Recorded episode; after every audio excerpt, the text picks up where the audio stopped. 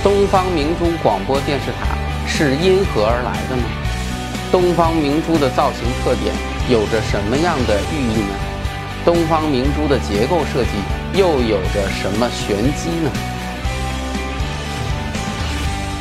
欢迎收看《建筑三百秒》，我是建筑师高强。几乎在每一个城市都会有一个广播塔。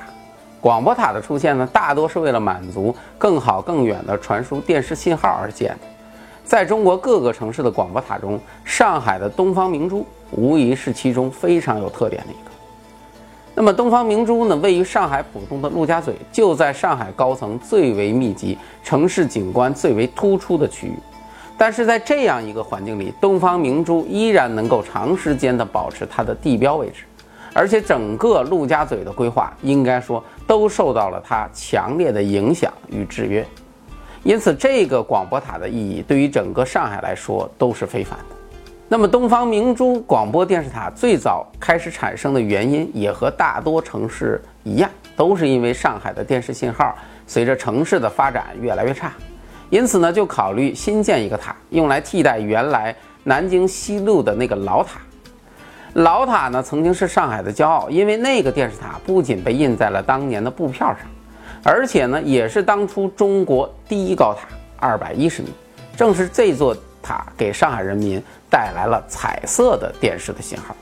所以从这一点来说，要替代原来的老塔，不仅是要造一个新塔的问题，而且是一定要造一个堪称经典的新的电视塔。这么重要的一个标志，当然要搞招标了。不过那个时候还不像现在，这个招标主要是在国内的设计院进行的。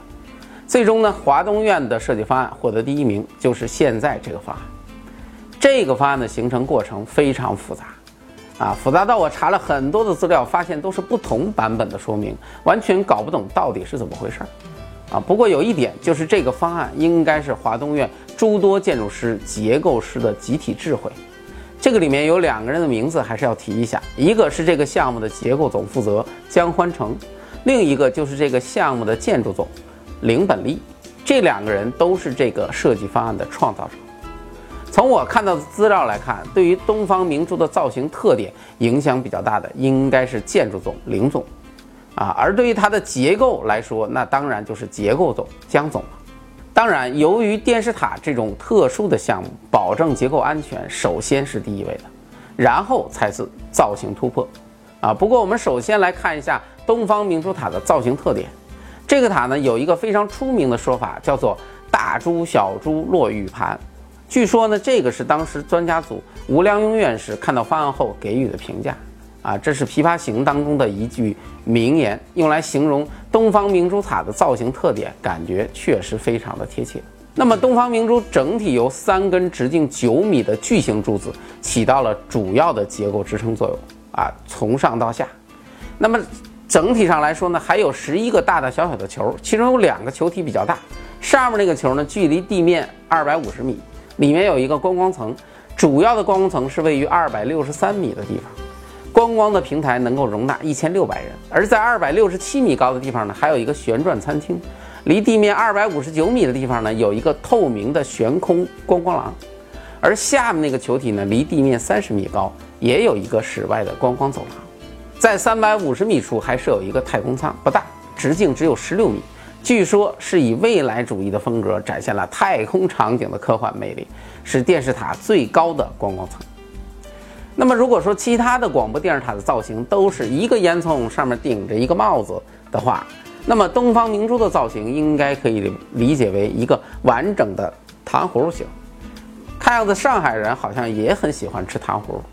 那么这个糖葫芦的结构设计有些什么样的特点呢？为什么其他的塔不做成这样的造型呢？原因很简单，这个造型结构处理起来其实是很复杂的，实现起来非常的困难。对于这个塔的造型，江总有一个总结很有意思，叫做浅桩支撑薄地板，三个铜体三撑杆，七根横梁一根围，一把大伞一只碗。这四句话看似很好玩，其实总结了东方明珠结构关键。首先，第一句叫做“浅桩支撑薄地板”。由于东方明珠的位置呢在陆家嘴，陆家嘴地区的基础条件确实不好，这个我们之前说过，土层的下面大多都是淤泥，这个在所有江口转弯或者是入海口的地方都是很常见的。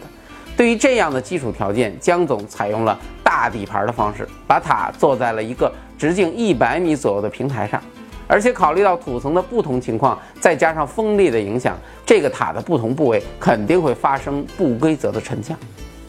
因此，在基础打桩的时候，就要针对不同的情况而考虑不同的处理方式。最终呢，高度有四百六十八米的东方明珠，基础打桩的深度竟然只有四十八米，而下面的底盘厚度呢，只有一米五的厚度，那还是很惊人的。第二句话，三个铜体三撑杆，这三个铜体就是那三个九米的巨型柱，这三个桶解决了塔的交通问题。而三个撑杆呢，就是那三个斜撑，这三个斜撑很是厉害，